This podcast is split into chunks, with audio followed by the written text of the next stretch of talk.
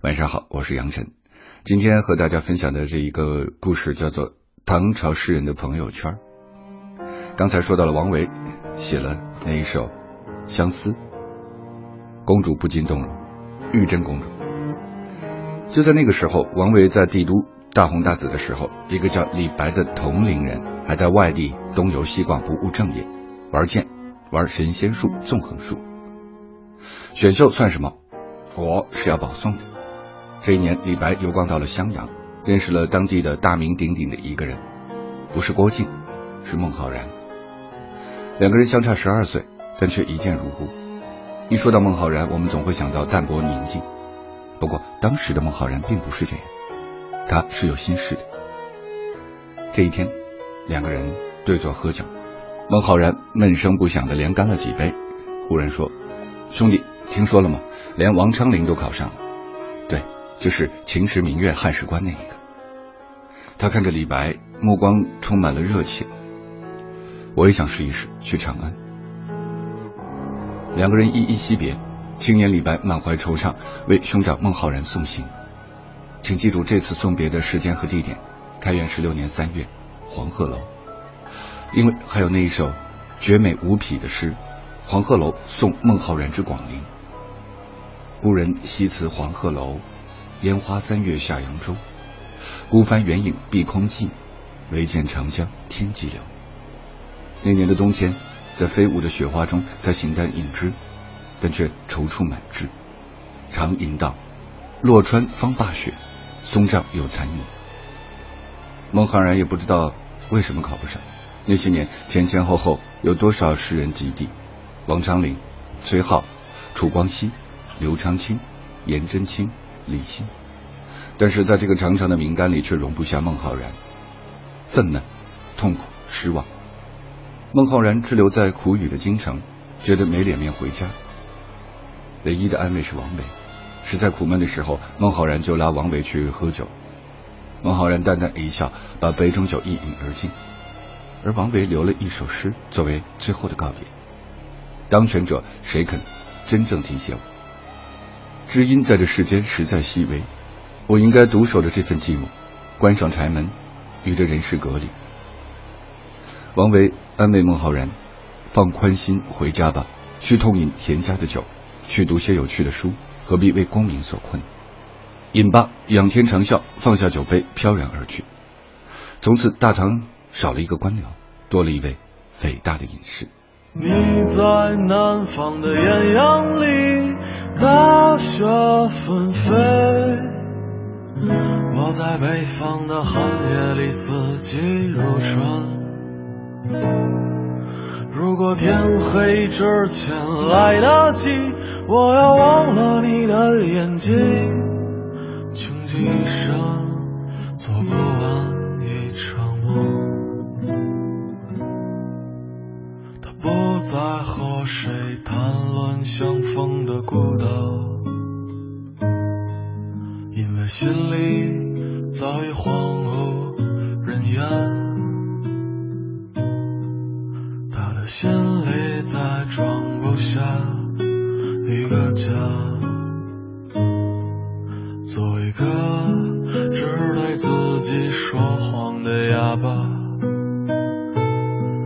说：“你任何为人称道的美丽，不及他第一次遇见你。时光苟延残喘，无可奈何。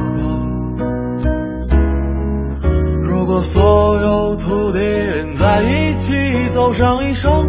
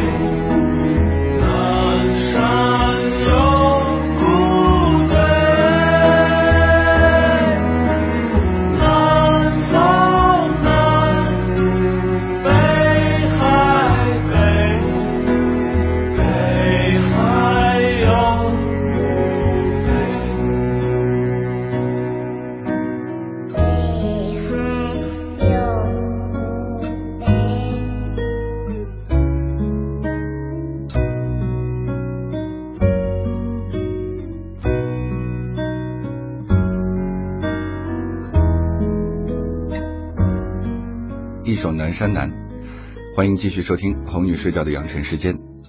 我们继续这个美好的故事，叫做《唐朝诗人的朋友圈》，是我在中华书局的公众平台上看到的。孟浩然飘然远走了，在当时，孟浩然大概还预料不到他们未来竟会齐名，并被尊为王孟。要知道，当时王维齐名的可是崔颢，就是那个已经写出了“昔人已乘黄鹤去”的诗人。而在朋友圈的另一边，李白的活动越发频繁。为了顺利保送，他结交了五花八门的朋友，有前辈大腕贺知章，有当朝权贵玉真公主、崔宗之、韩朝宗，还有一些搞不清来历的怪人，比如一位是号称相门之子的岑勋，以及一个神神叨叨的隐士袁丹丘。这两个人可是大大沾了李白的光，生前籍籍无名，却因为后来被李白写了一笔，从此名留千古，妇孺皆知。岑夫子、丹丘生，将进酒，杯莫停，就是写的他们俩。天宝元年秋，在朋友们的炒作下，李白保送成功，被唐玄宗召唤入京，供奉翰林。他一度受到了超高规格的待遇，据说皇帝御手调羹以饭之，几乎要亲自给他喂饭吃。要知道，截止到目前为止，还没有见到任何资料记载唐玄宗给杨贵妃喂过饭。但是在权贵们的谗言下，他很快被玄宗嫌弃了。即使如此，他却收获了两样更珍贵的东西：友谊和爱情。他遇到了一位姓宗的姑娘，有了第三次婚姻。两个人后来患难依旧，成就了一段不错的姻缘。此外，在李白的朋友圈里还多了两个人，杜甫和高适。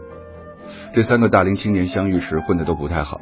李白刚刚下岗，杜甫还在苦苦的找门路求职。高适虽然出身于大名鼎鼎的渤海高氏，早年种过庄稼，没少吃苦。后来高考又落榜，到四十岁仍然没着落。这三个无业的老男孩，在大梁、宋中一带痛饮狂歌，骑马打猎，醉舞梁园夜，行歌泗水春。想一想，如果没有今后发生的事情，这将是多么完美的一段友谊。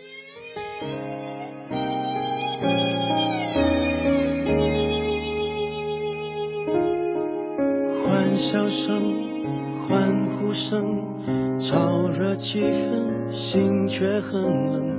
聚光灯是种蒙恩，我却不能喊等一等。我真佩服我还能幽默，掉眼泪是用笑掩过，怕人看破，顾虑好多，不谈寂寞，我们就都快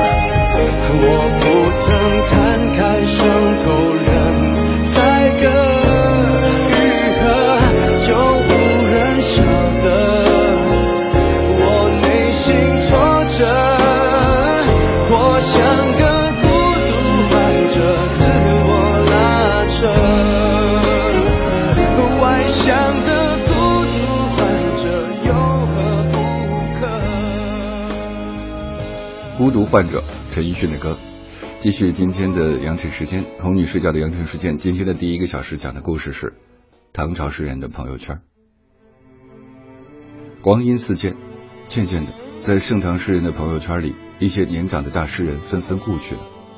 张说去了，张九龄去了，贺知章去了，孟浩然也去了。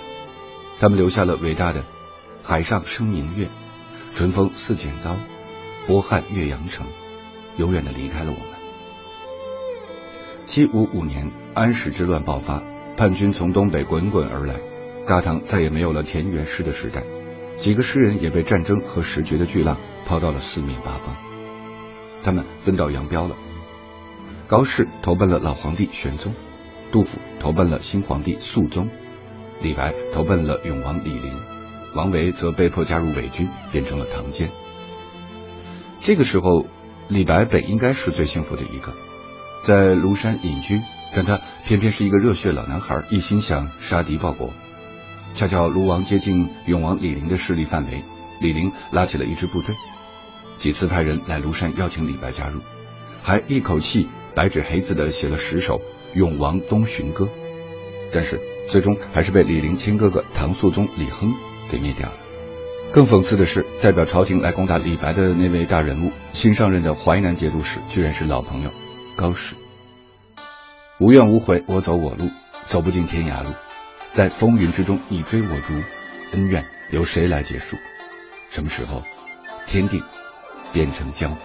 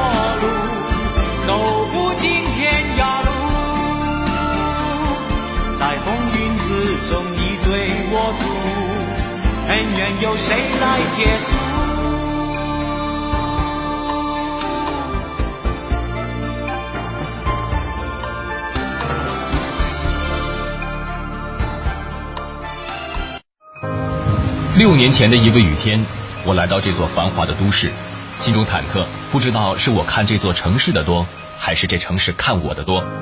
几年来，一栋栋高楼拔地而起，一条条地铁贯通全城，城市的目光记录着我，欣赏着我。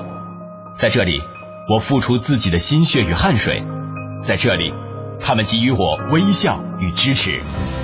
我爱这座城市，它见证了我的努力和成长。这里如此迷人，它是所有人的梦想与希望。构建幸福之城，有你，有我，有他。讲文明树新风公益广告。文艺之声撒娇招聘啦！文艺之声 FM 一零六点六现诚招优质客户哦。应聘要求：一、没有选择障碍，接受我们随时诞生、千变万化的广告形式；二、能接受我们有丰富的新媒体资源，全方位展示您的高富帅；三、喜欢活动，能接受我们各式各样的鬼马创意；四、能接受主持人经常残忍的和你零距离接触，让你的幻想破灭；五、最关键的是还要能接受我们经济实惠、接地气儿的广告价格。你是五项全能，那就赶紧来吧！文艺之声，你能你上。文艺之声 FM 一零六点六，一个越来越好的平台。广告服务热线：幺八六幺零幺零八五八六。六一儿童月，欢乐游极地，看海洋大马戏，游十二大展区，无限童趣，尽在天津极地海洋世界。零二二六六二二四个七。咱们滴滴学雷锋，咱们滴滴零元起步飞，橘色周一免费打滴滴。滴滴快车周一免费坐，每周一免单两次，每次十五元。赶紧打开滴滴打车，叫快车享受免单吧。全程扫描交通路况。二十二点三十分，来和温瑶一起关注一下路面上的情况。这一时间段，北京各大城区基本恢复了正常好走，请夜间开车的司机朋友们一定要注意驾驶安全。最后呢，要提示大家的是，明后天是周末，车牌尾号不限行。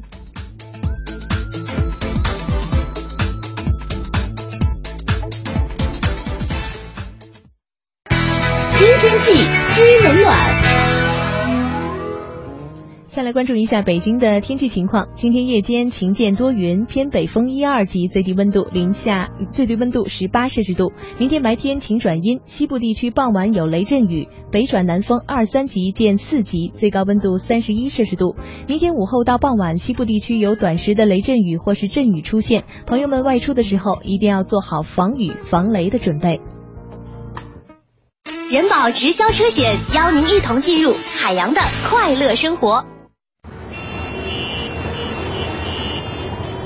人保直销车险温馨提示广大车友：夜间驾驶多注意，避免行车出问题。交错碰面请减速，车灯使用要合理。大灯、雾灯科学用，会车切记关远光。疲劳驾驶危险多，醉酒驾车更不可。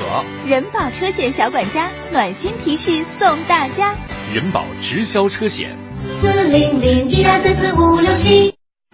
欢迎收听海洋的快乐生活。大家好，我是海洋。早晨到了台门口的时候，朋友们，我就遇到了谁呢？小爱，小爱就跟我说了，说杨哥呀，他们不是都觉得咱们两个人特别适合谈恋爱吗？要不咱俩就假装谈恋爱呗。当时我想了想，我觉得自己也不吃亏，对不对？我就同意了。然后我们两个人呢，就肩并肩的走到很人多的地方。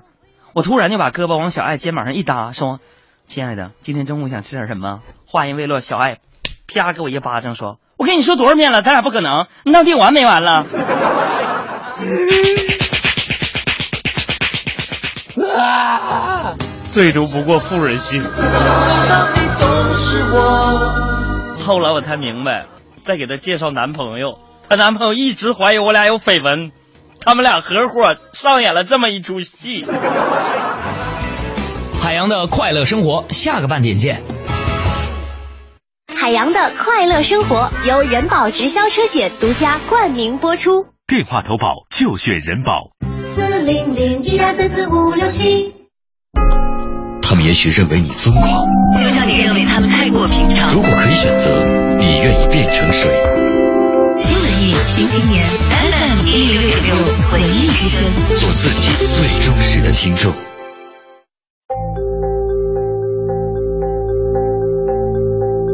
故园藏着旧梦，梨花一树间，看得见时光的身影，奔跑在无尽长路。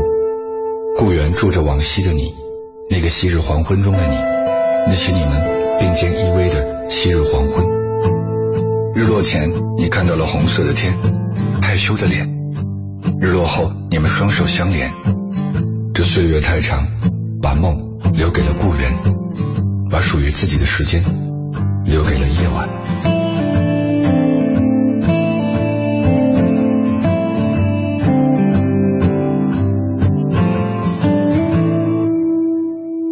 在广告之后，欢迎大家继续回到杨晨时间，我是杨晨。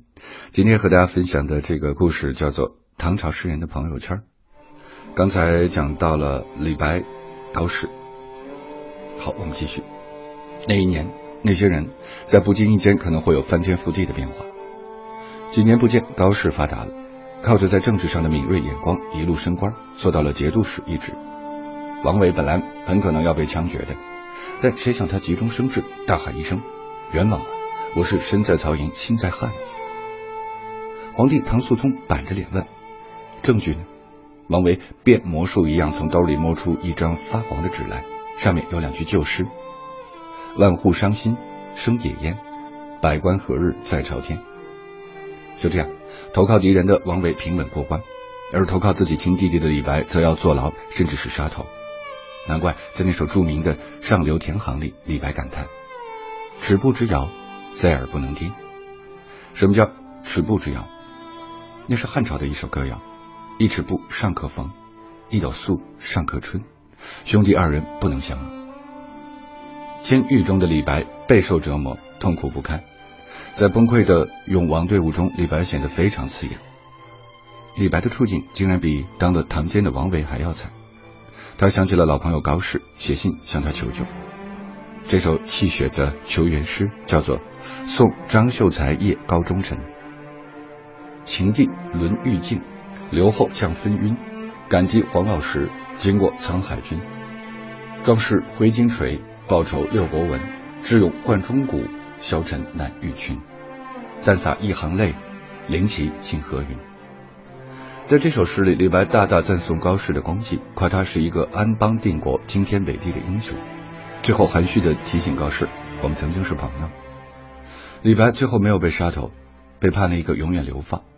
高适自始至终一声也没出。过去的那个老男孩高适已经远去，如今的他已经是一个成熟老练的政治家。你可能会疑问，那封信哪里去了？看去结果，不言而喻，石沉大海。人生。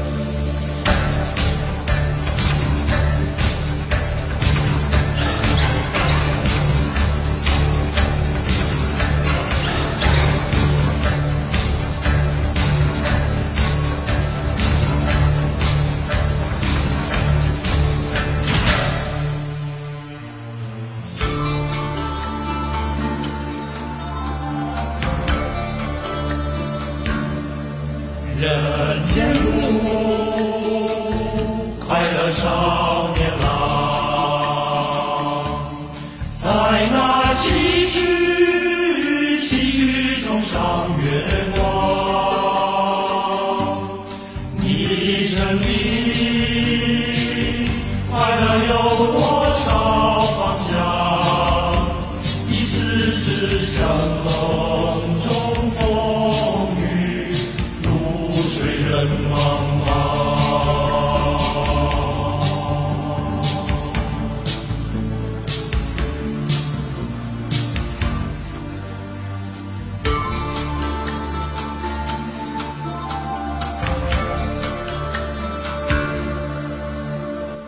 听过了这首《路随人茫茫》之后，黄健的歌继续我们今天的话题——唐朝诗人的朋友圈。晚上好，我是杨晨，这是来自文艺之声 FM 一零六六的杨晨时间。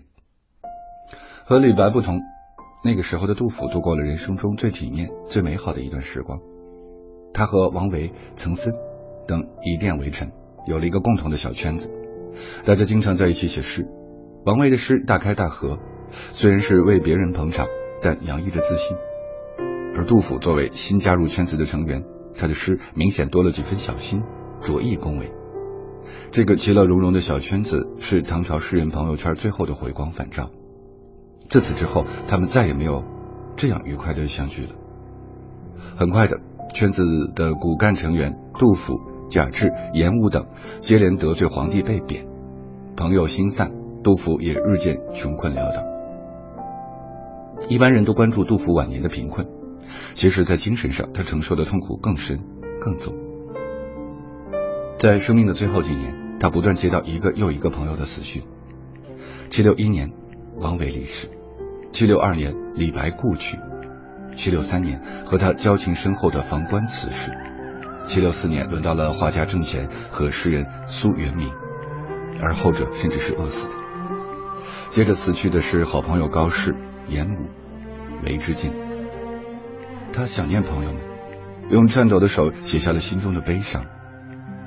正宫粉绘随长夜，曹罢丹青已白头。天下何曾有山水，人间不解种花柳。这首诗貌似是写给画家挣钱的，但又何尝不是对所有凋零的朋友们的哀哀挽歌呢？七七零年，在飘荡于湘江的一叶小舟上。杜甫又收到了老友岑参故去的消息，他闭上双眼，任由泪水流淌。这一年的冬天，孤独的杜甫在舟上死去，终年五十九岁。唐朝诗人朋友圈从此彻底停止了更新。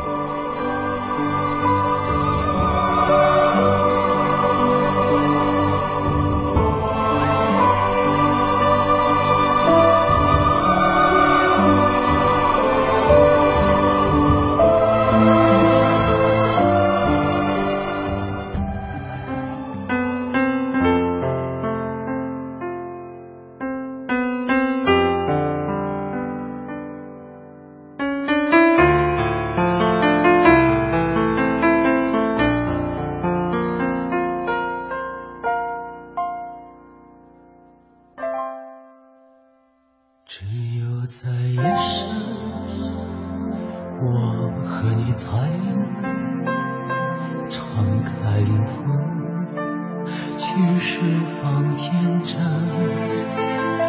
把温柔的吻在夜半时分化成歌声依偎你心门我祈求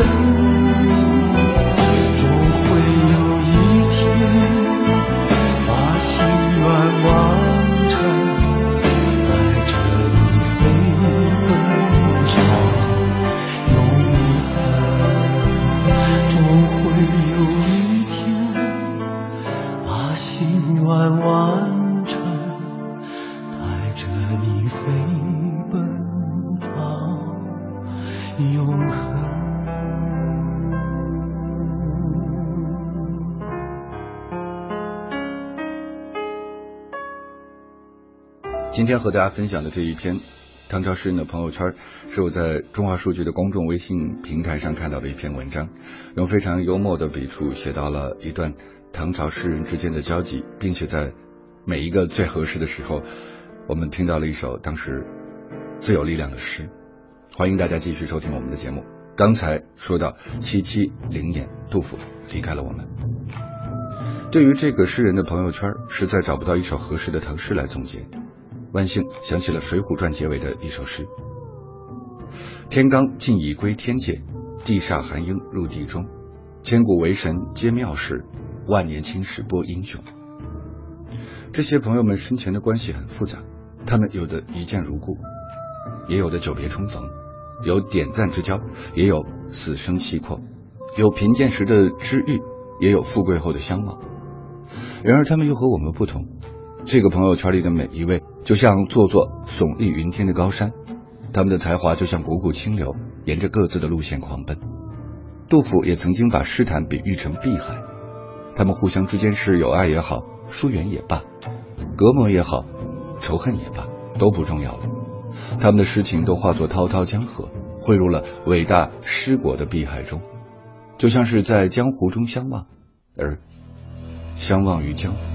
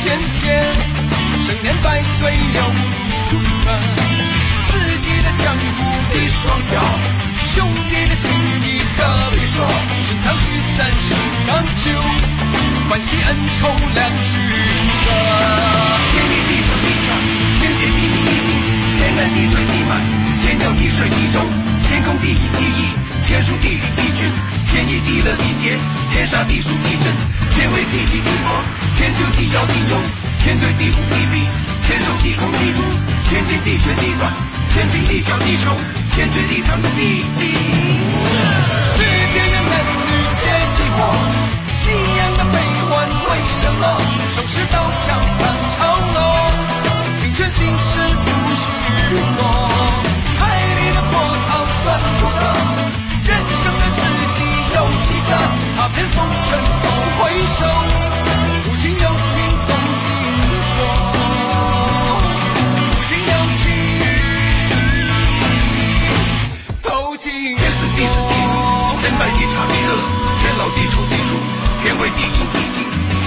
壮地裂，天空地间地号，天桥地贼地口。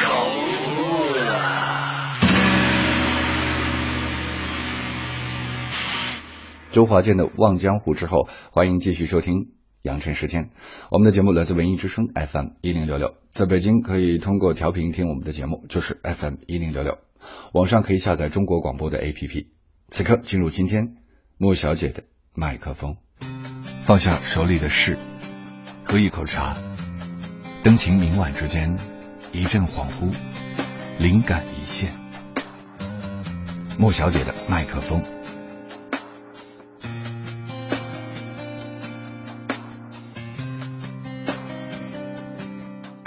竹雪，林清玄。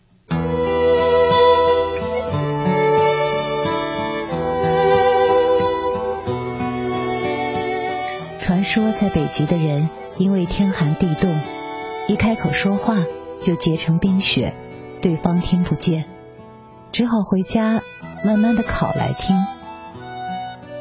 这是一个极度浪漫的传说，想是多情的南方人编出来的。可是，我们假设说话结冰是真有其事，也是颇有困难。试想，回家烤雪、煮雪的时候要用什么火呢？因为人的言谈是有情绪的，煮得太慢或太快都不足以表达说话的情绪。如果我生在北极，可能要为煮的问题烦恼半天。与性急的人交谈，回家要用大火煮烤；与性温的人交谈，回家要用文火。倘若与人吵架呢，回家一定要生个烈火，才能声闻当时哔哔啵啵的火爆声。遇到谈情说爱的时候，回家就要仔细酿造当时的气氛。先用情诗情词裁冰，把它切成细细的碎片，再加上一点酒来煮，那么煮出来的话便能使人微醉。倘若情浓，则不可以用炉火，要用烛火，再加一杯咖啡，才不会醉得太厉害，还能维持一丝清醒。遇到不喜欢的人、不喜欢的话就好办了。把结成的冰随意弃置就可以了。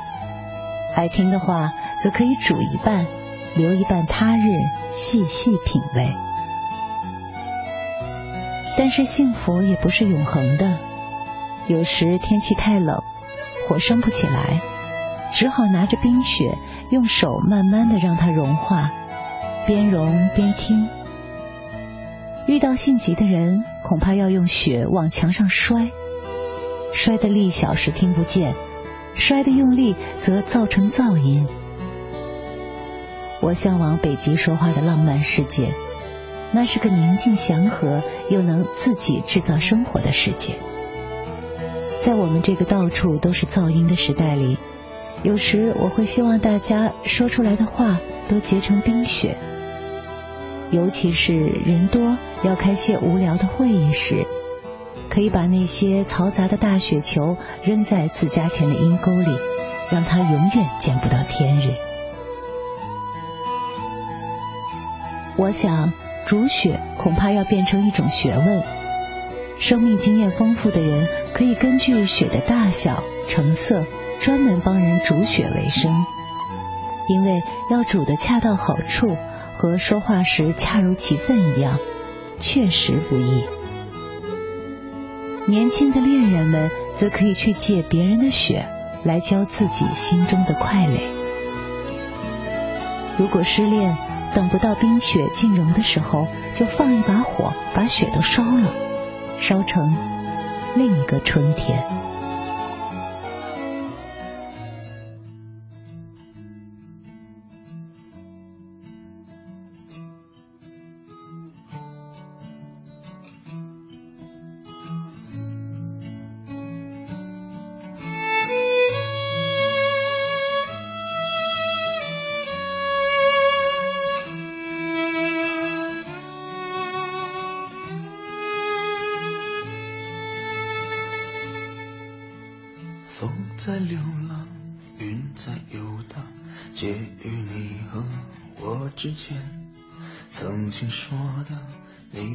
记得吗？湖水清凉，倒映成双，我们一起坐到天亮，那些风景停留在耳旁。你故事慢慢讲深。爱总是想象，就浅雪中摇摆晃，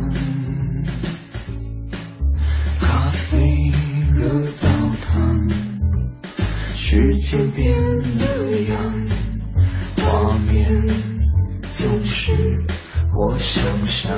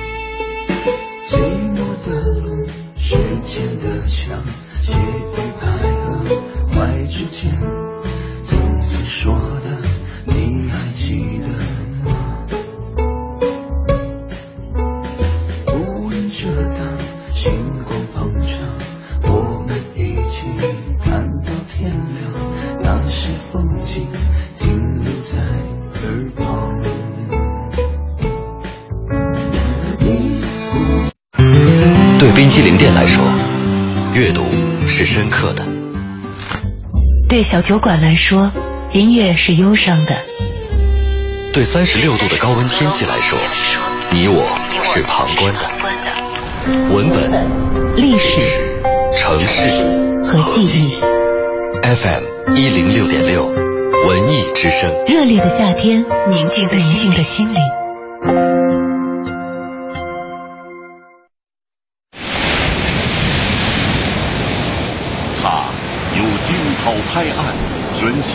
堆雪的豪迈。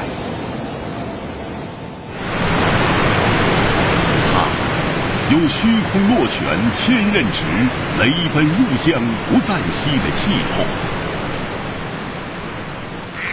他有轻按剑平如柳带，旧溪阴暖复纯丝的柔美。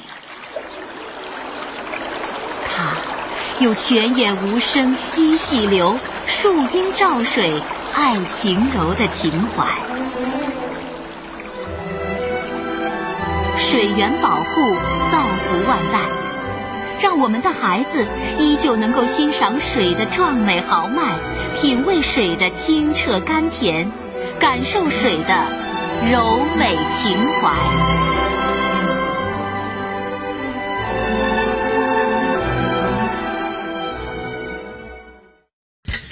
六十秒快速抢答，现在开始。请问北京地区凭借大量优质脱口秀节目，独树一帜的广播频率是？文艺之声。正确。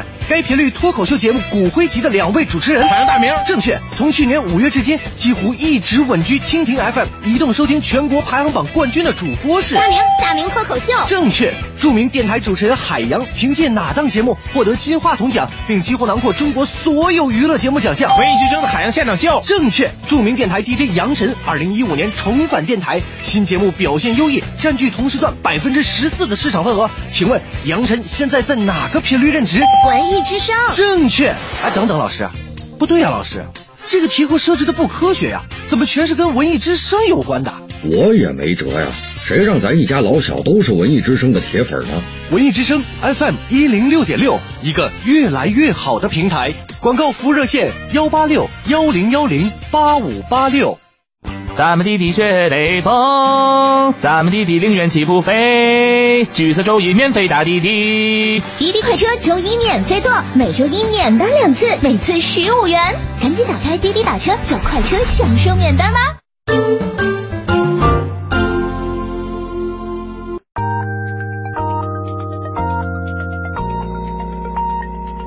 北京时间二十三点整。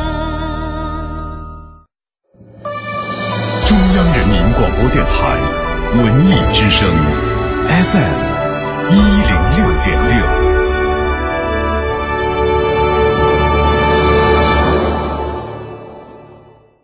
轻松快乐多一点，幸福伴随每一天，就让我们一起去感受精彩的一零六点六，快乐在左右。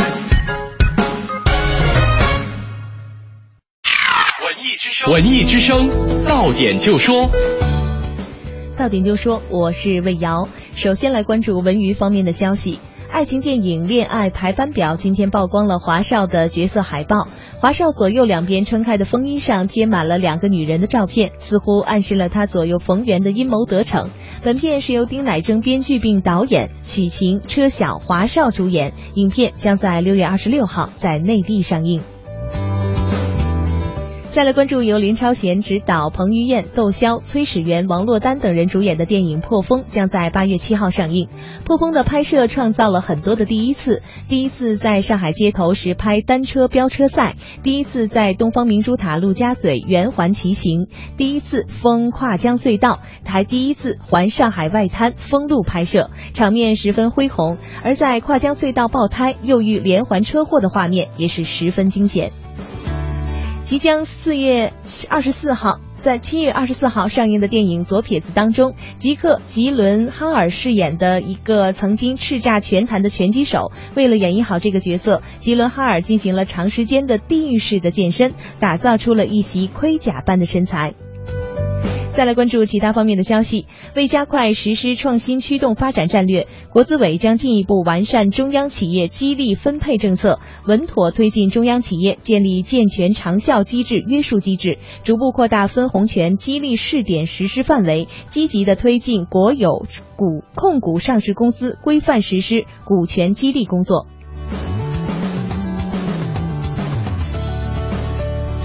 到点就说，刷新你的耳朵。本期资讯编辑任杰，欢迎您接下来继续收听羊城时间。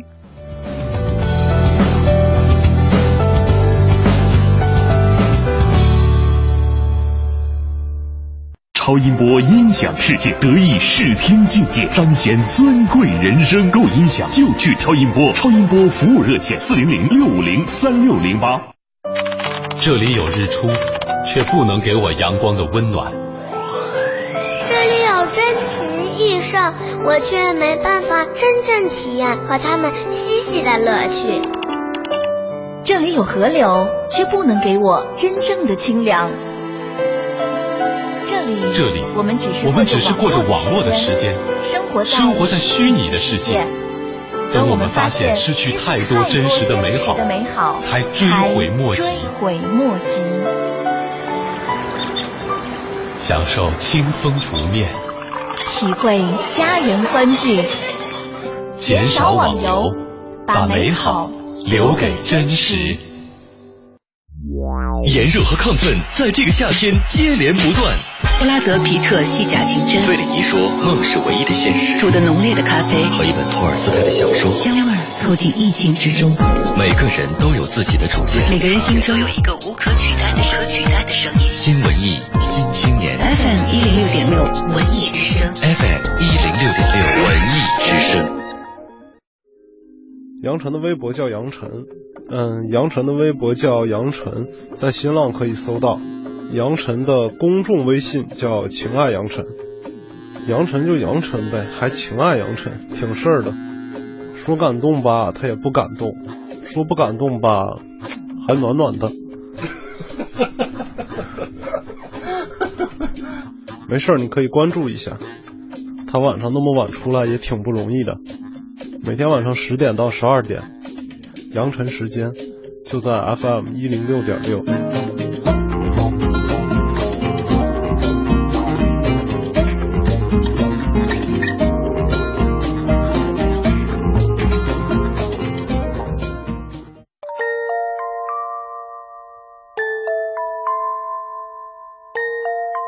广告之后，欢迎大家继续回到阳城时间。今天的话题是那些年、那些人、那段情。如果说节目的上半段是古代版，现在我们进入现代版。我们的节目来自文艺之声 FM 一零六六，在晚上的最后两个小时，在电波中哄你睡觉。我们总会在那一年遇到了那个人，谱写一段情，常常会在被一夜的暴雨吵得无法入睡的夜晚。试图回想起从一九九零年的某个值得纪念的夏天，究竟有过多少场熟悉的、叫人无眠的夜雨？这样的夏天，生命留下的只是一溜狭长而落寞的影子，背影永远是浓得像油墨一般的黑暗。你正在离开，可是眉眼之中的灿烂却鲜明的融不进夜色。某一个夏日的黄昏。一场大雨过后的无限清明，朗然的阳光和云朵的阴影，洒满了空无一人的教室，美得令我宁愿在那儿多待一会儿上自习。你走了进来，我们从一个不愉快的话题开始，由沉默和僵持迅速临近争吵的临界点。于是我一言不发的扯下了脖子上的项链还给你，你铁青着脸转过身去，把它扔出了窗外。如此一个行为的代价，对你来说，或许只是五分钟后冲下楼去，猫着腰在草丛里狼狈的寻找那一根项链；而对于我，则是在花去后来多年的时间，凭着记忆，在每一次经过首饰店的时候，都坚持寻找着一模一样的另一条。从认识我的第一天开始，便每天存一块钱的硬币，存了近三年，最终把项链买下来送给我。于是我会不自觉的想象。你常常在那家店子的门口徘徊，有时会走进去，天真而傻气的趴在柜台前，头低的快要把鼻子贴在柜台玻璃上，反复观察那条项链，最终默不作声的走开。这显然不是表达感情的最好方式，可是我们总是找不到其他的途径，总以为物品可以替代想念和诺言，让我们在彼此的生命深处永远的停留下去。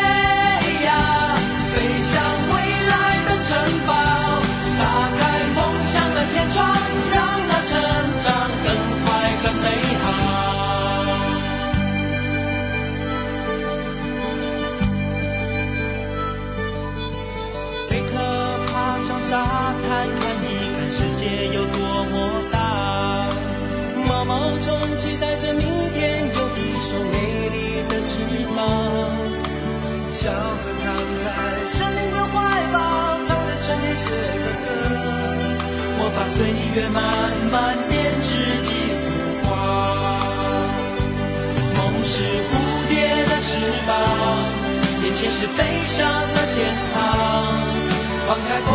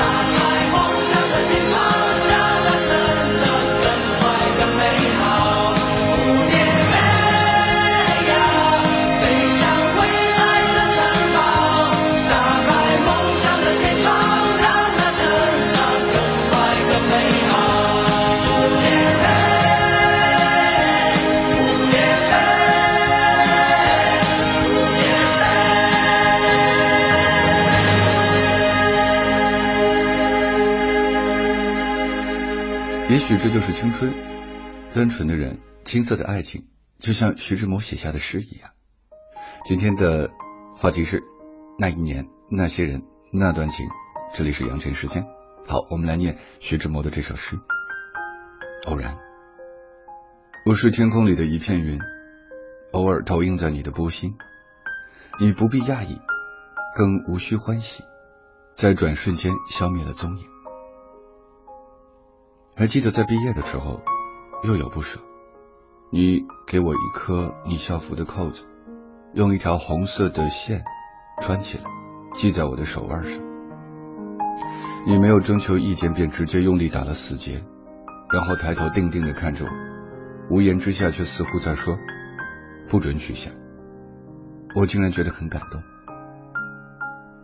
又隔了些年，收到一封你写来的信。从收发室里拿到牛皮纸的信封，看到信封的右下角的几个字，兴奋到一瞬间觉得眼底有泪。看到结尾处写的话：“我在等你的好消息。”眼泪终于落了下来。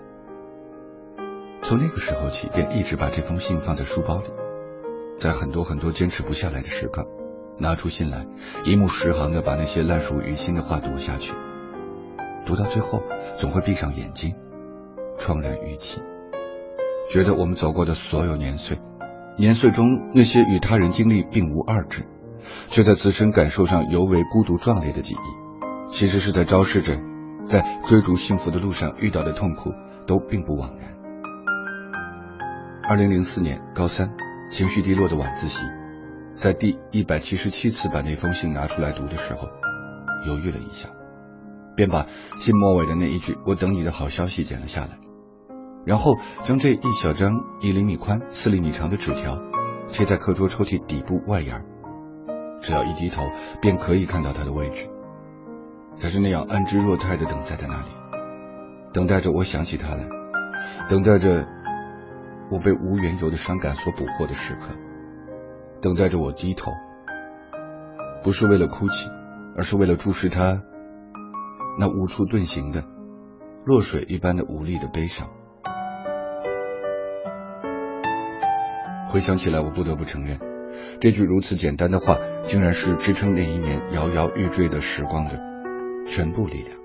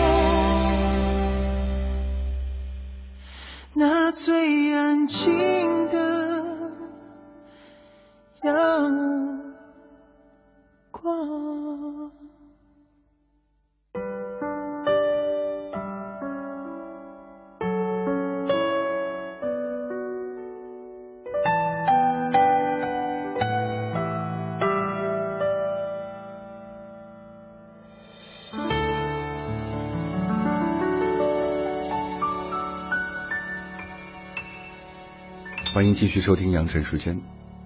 那一年，那些人，那段情，一个现代版，讲的还是学生时代的故事。在夜晚，无论你是正经历着青春，还是回望过去，都一样的清新，就像晚上的风。离高考还有十五天，我慌慌张张、忙里忙外的收拾好教室和寝室里的全部东西离校。离开学校一百公里远的时候，我才突然想起来，我带走了所有的书本和杂物，却忘记了带走课桌抽屉边贴着的你写的那句话。那个瞬间，我几乎失智一般，慌张的从书包里翻出那封信来，幻想着无意中已经把它从抽屉边上撕了下来带回来，然而没有。信纸的末尾那个小小的长方形缺口，仿佛伤痕一般留在那里。我等你的好消息。抚摸早已老旧的纪念册，回忆曾经深爱的容颜，跌进了惆怅的地坑，遗失了令人追思的往常。看着过去的老照片，记忆里的青涩如云烟散去，而你的长发在风中飘扬，定格在那年那月那天。你在青春的风中微笑，似乎一切如昨。你在记忆的墙上不变，永远青涩可人。当头发花白，翻阅过去的泛黄照片，青春已经成为电影。我在，你却不在。好像人的这一生，抓住的都只是一些看起来庞大却本质上无关紧要的东西，遗失的却总是无从弥补的部分，因为它形态微小，或甚至本身就并不可见。比如，因成长而失去青春，因金钱而失去快乐，因名誉而失去自由。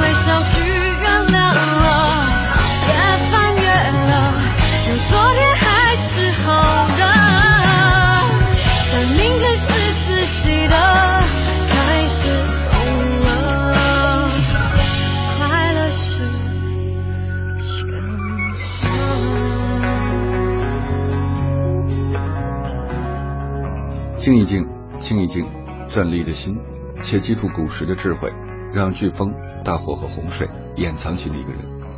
他面对刮过星群的狂风、大火、洪水而站立，因为他不属于孤寂、雄伟的一群。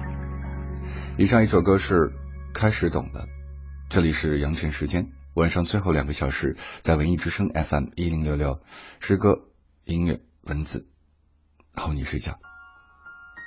一个女孩，二十岁的年龄离他而去，离三十岁又近了一些。偶尔会抬起头，看着高大的梧桐树，枝桠分明，树枝长长的伸向天空，黄色的枝桠映衬在蓝色的天空之下，呈现出一种寂静的美感。金色的梧桐叶簌簌的落在街道两旁，裹紧了外套，快步的走在路上。迎面吹来凛冽的风。让人清明透彻。想想，昨天夜里下了一场雨，不知道是雨声扰人，还是被手机吵醒。从睡梦中醒来，梦见梦里谁走，留下一首歌。在黑暗的房间里找到手机，看到手机屏幕上满屏的祝福讯息，觉得莫大的安慰。雨声让我有一些恍惚，脑海中闪现生命中的一些极光片，它们无以名状。却总是在某一个时间的某一个节点，像电影镜头一样一次次闪回。一个人的晚上，把脑袋从被窝里探出来，边听着雨声，边回想起我的二十三、二十二、二十一岁和二十岁。道格拉斯·米尔多说：“一个人的年纪就像他的鞋子的大小那样不重要。如果他对生活的兴趣不受到伤害。”如果他很慈悲，如果时间使他成熟而没有了偏见，几年以后真的到了三十岁，并不要求自己一定要爬到什么位置，也并不一定要结婚生子。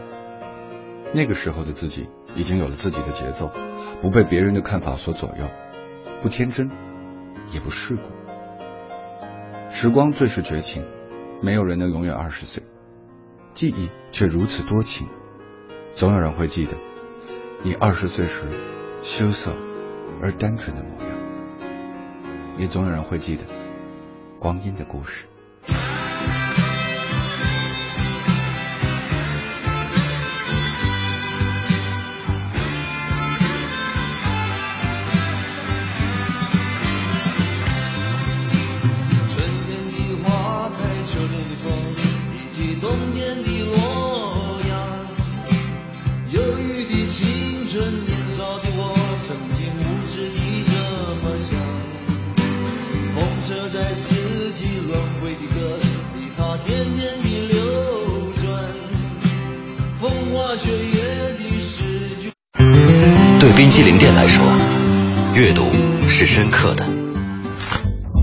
小酒馆来说，音乐是忧伤的；对三十六度的高温天气来说，你我是旁观的。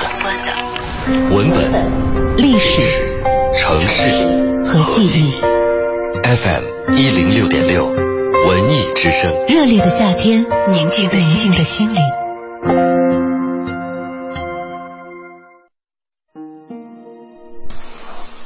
这是一张毛色黑、薄厚适中、质柔而坚韧的公牛皮，将它在洁净的清水里浸泡两天，用刀刮至四次，用钢针把各部件轮廓和设计图案纹样分别复制描绘在皮面上。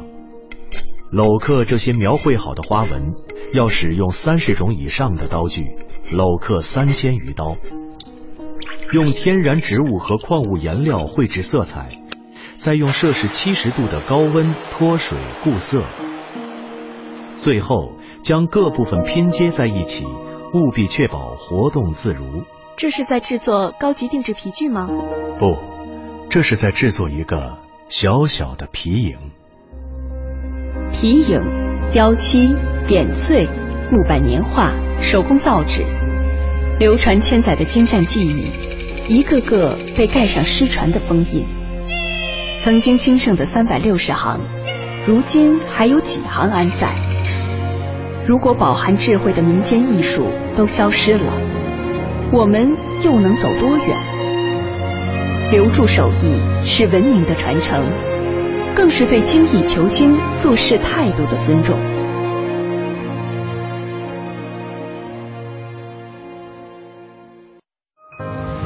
六年前的一个雨天，我来到这座繁华的都市，心中忐忑，不知道是我看这座城市的多，还是这城市看我的多。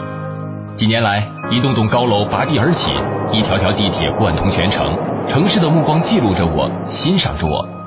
在这里，我付出自己的心血与汗水；在这里，他们给予我微笑与支持。我爱这座城市，它见证了我的努力和成长。这里如此迷人，它是所有人的梦想与希望。构建幸福之城，有你，有我，有他。讲文明树新风公益广告。快不等于高效，盲目的快让生活充满躁动。慢不是停下脚步。放大心灵，时间可以延伸。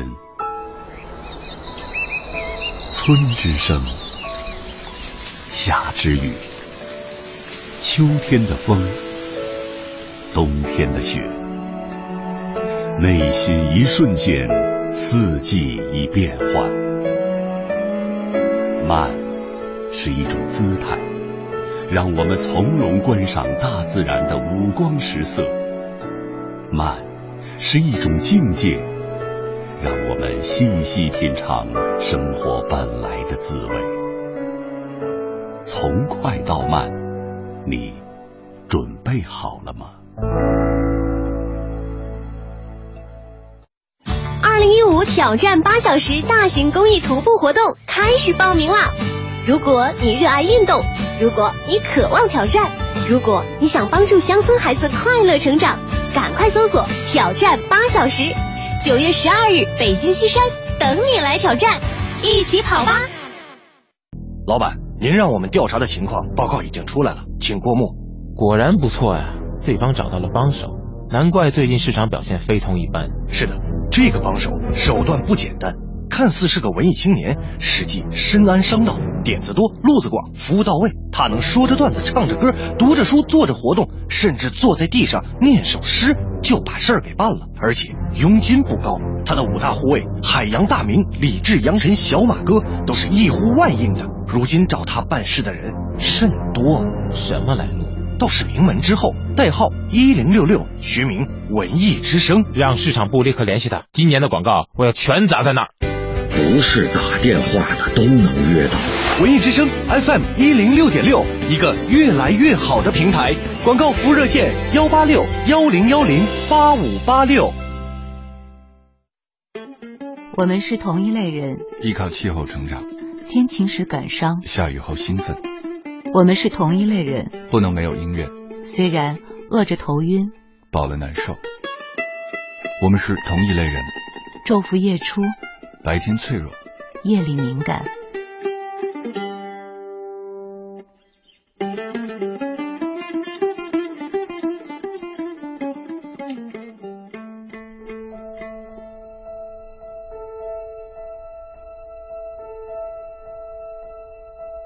等我推开那扇门，想看看永恒荣光的壮景，那没有他们说的实用阶梯。然而我又不能悲伤的坐在你身旁，我不能悲伤的坐在你身旁。在我走出那扇门，撕下某本书的二百五十二页，他用黑色香精这般写着：“嘿，我不能悲伤的坐在你身旁，不能悲伤的坐在你身旁。”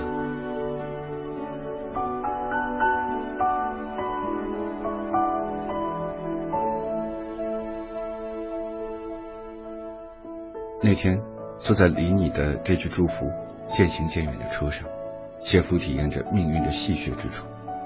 一路是昏墨的夏日暮色，焦躁而凄迷的蝉鸣，和苍穹尽头那些热而疲倦的暗红色云霞，好像是在真切的经历一种路过，路过白驹过隙的电影般的青春。那些车窗外一闪而逝的耀眼的绿色，快拉成了一条线。隐喻式的将所有的景致穿成了一条项链，戴在了记忆的身上。一切都似一本鲜活的、悲伤的诗集，陈列已久，却不被仔细阅读和细心感受。世界上的此刻，有那么多人来了又去了，也总有一日会是我们的终点。可是时常无故的担心，希望那样一个永别的时刻不会忘记，将什么不可弥补的东西遗留在了人间。但若不是因为遗失了它而追悔莫及，又如何能够知道它重要的不可弥补？这竟又是一个承受不起反复诘问的生命的背离。所以，应当忍于希望的诱惑，活得像河流一样延绵而深情，静静穿过悲伤的茫茫平野，星月的深深山谷，穿过生命中那些漫无止境的孤独和清冷。什么是真正的快乐？知道人情淡薄，又奉守着那句老生常谈的话：安慰捉襟见肘，唯有冷暖自知。所以，我们都并不关心他人。亦疲倦到不常愿做没有回报的事，可是为何仍时时怀念过去？我们曾是被彼此那般毫无保留的盛情关怀过，以至于在日后看了多年的人情淡薄的岁月，在这人世间某一个角落寂寞起来的时刻，想起你便会微笑。那是从来不曾悲伤的坐在我身边的你，那是从来不曾快乐的坐在你身边的我。在曲终人散之后，才恍悟，原来再也不能有你坐在身边，这才是真正的不快乐。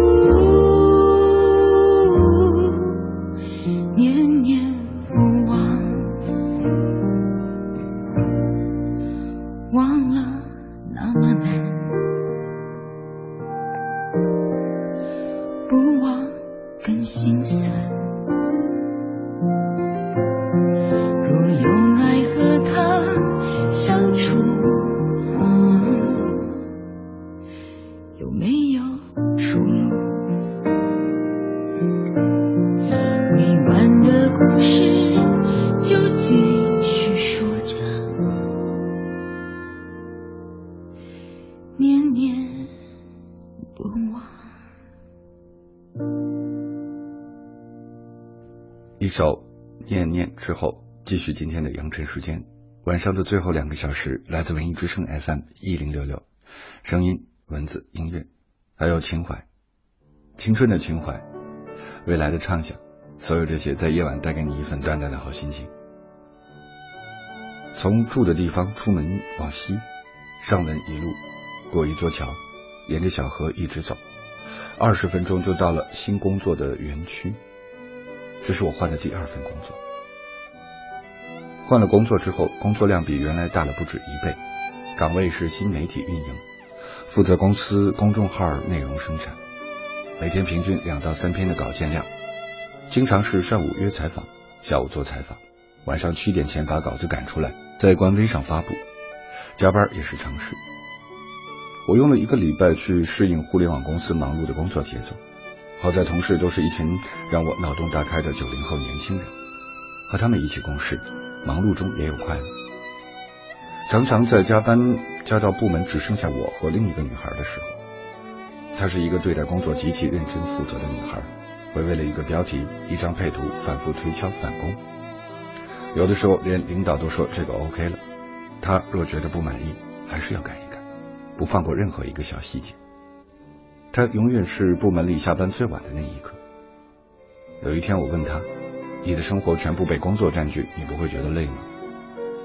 他对我说：“生活和工作未必要分开。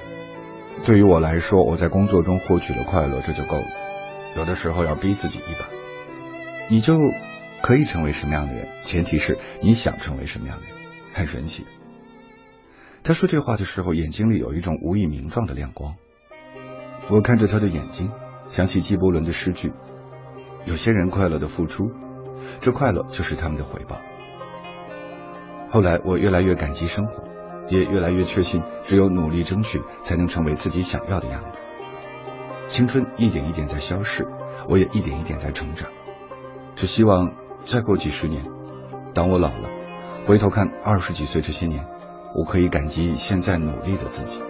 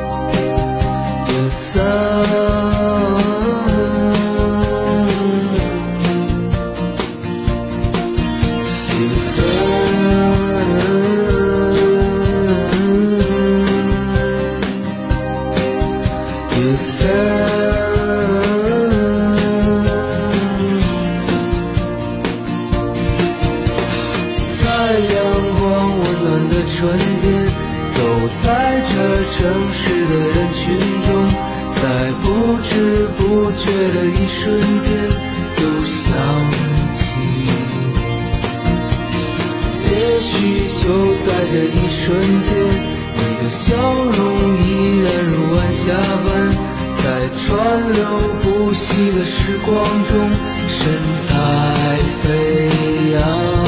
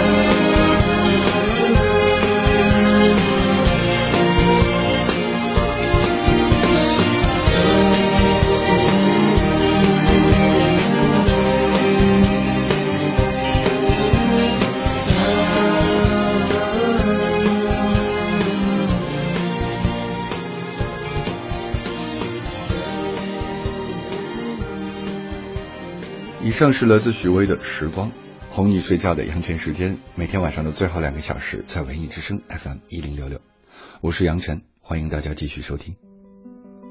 沈其兰写过一本书，书名叫做《我愿生命从容》。在书的扉页有这么一段话：每个人都完美，每个人都脆弱。的确，在许多看似完美和强悍的躯壳下面，常常收藏着一颗易碎的心。于是我把注意力转移到自己的生活和工作，读书、写作、学一门乐器以充实自己。感受到的是，当你专注做一件事情的时候，你没有别的精力去想和别人的关系，把重心放在能力的提升，而不是他人的评价上，你会很快乐。这段日子开始拾起读书时的旧梦，学吉他。同事们问我：“你怎么突然想学吉他？”大学的时候我就想学吉他，但是没学成，不想再等待，不想把这个心愿变成遗愿。也有人问我：“你都一把年纪了，为什么还学吉他？”我告诉他：“当你决定想做一件事情的时候，不管多晚，当下都是最好的时候。”打定主意学琴的那天晚上，下了班去乐器行看吉他报课程，看到四面墙壁挂满的木吉他。不由自主的用手去拨弄了两根琴弦，听到琴音从手底发出的时候，突然觉得整个世界都不一样了。背着吉他走在回家的路上，有了一种要开始新生活的感觉，一切开始都是美好的。教吉他的老师二十来岁，有点羞涩，男生，长头发，文艺青年。第一节课上完，我问他你会不会弹李志的歌？他说。借你的吉他一用，前奏响起，那是梵高先生。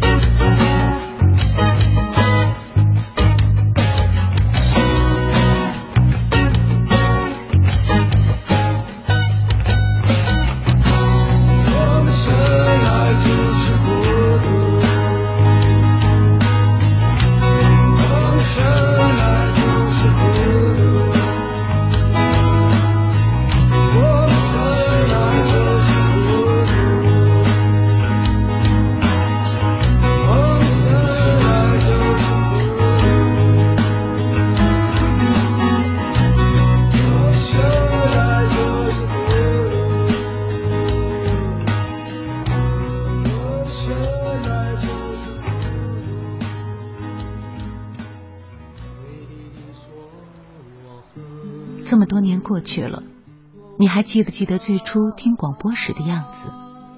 那些青春的往事，那些闪光的音乐，就像灵感，就像星河，点亮了前方的路，温暖着身边的人。这么多年过去了，匣子永远是记忆中的匣子，你依然是你，我依然是我，我们永远热爱电波。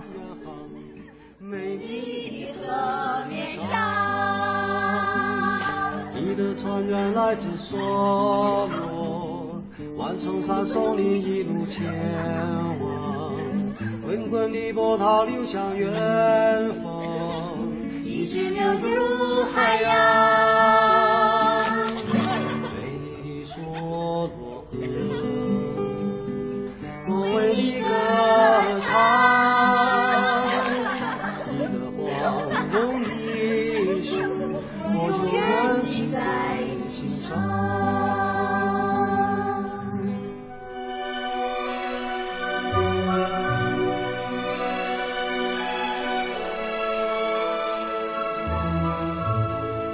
也许我们都曾经有过这样一段时期，对工作不甚满意，总是和身边的人格格不入，对一切都感到有焦虑，有着今天付出一切，明天又相别陌路的爱情。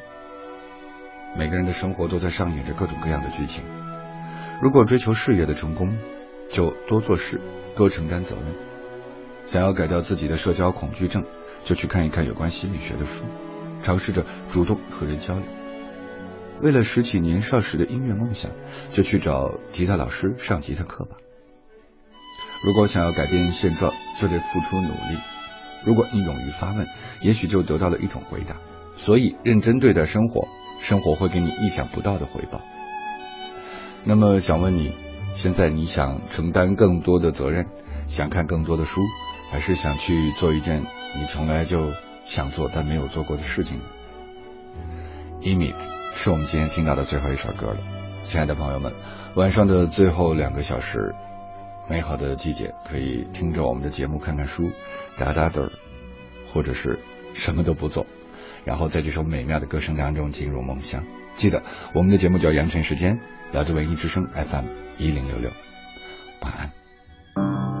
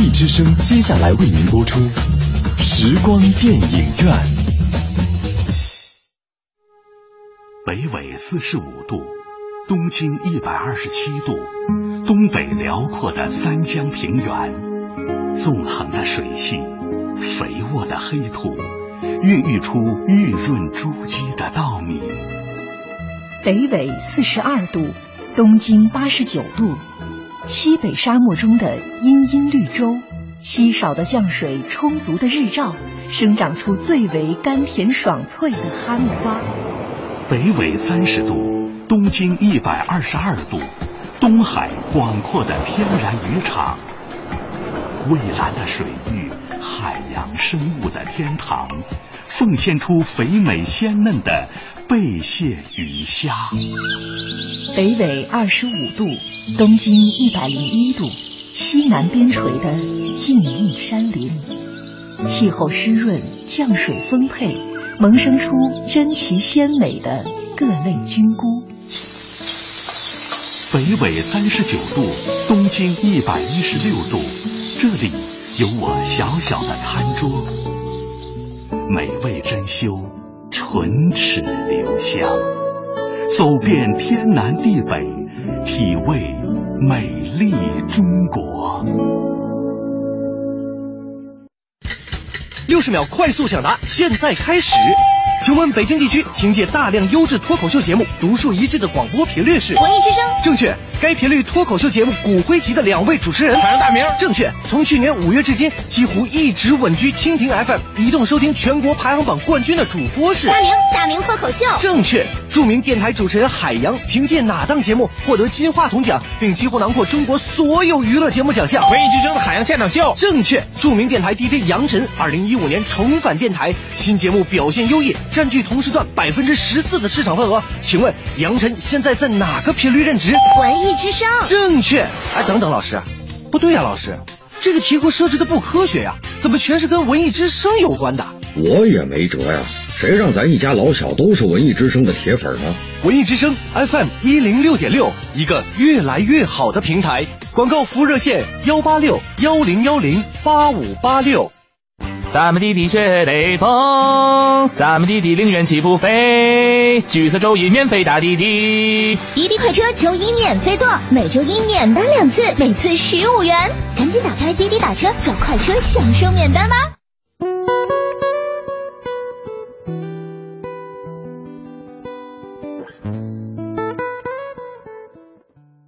北京时间